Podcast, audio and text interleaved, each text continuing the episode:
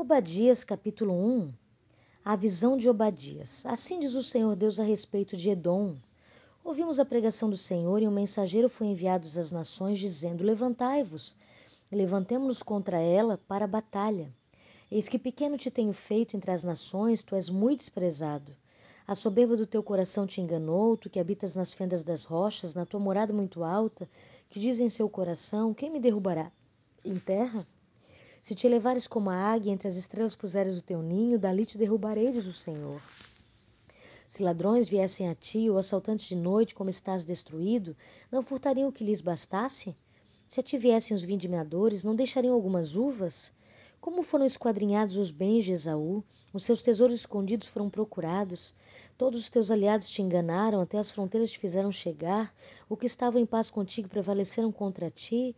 Os que comiam o teu pão puseram laço debaixo de ti. Não há nele entendimento. E não acontecerá naquele dia, diz o Senhor, que farei perecer os sábios de Edom, o entendimento da montanha de Esaú? E os teus valentes, ó Temã, serão amedrontados, a fim de que todo homem seja cortado do monte de Esaú pela matança. Pela violência feita a teu irmão Jacó, cobrir-te-á a vergonha e serás cortado para sempre. No dia em que estiver diante deles, os estranhos levarão cativos o seu exército, e os estrangeiros entravam pelas suas portas e lançavam sorte sobre Jerusalém. Tu mesmo eras um deles. Pois tu não deverias ter olhado com prazer no dia de teu irmão, no dia de teu infortúnio, não devias ter se alegrado sobre os filhos de Judá, no dia em que se perderam, nem devias ter te gabado no dia da angústia. Não devias ter entrado pela porta do meu povo no dia da sua calamidade? Não. Não devias ter olhado satisfeito o seu mal no dia da sua calamidade, nem ter lançado mão dos seus bens no dia da sua calamidade. Tampouco deverias ter parado nas encruzilhadas para matar os que deles escapassem, nem entregar os que se lhe restassem no dia de angústia.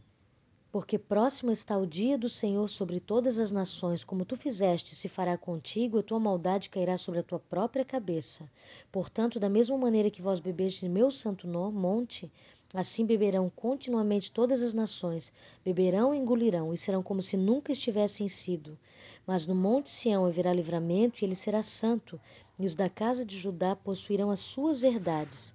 A casa de Jacó será fogo, e a casa de José será uma chama e a casa de Esaú palha, os queimarão e os consumirão.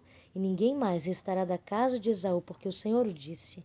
E os do sul possuirão o monte de Esaú, e os das planícies, os filisteus, possuirão também os campos de Efraim, os campos de Samaria e Benjamim e Gileade.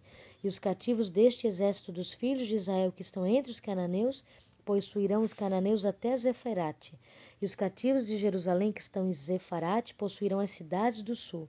E ao monte Sirão, Sião, Subirão salvadores para julgarem o monte de Esaú, e o reino será do Senhor.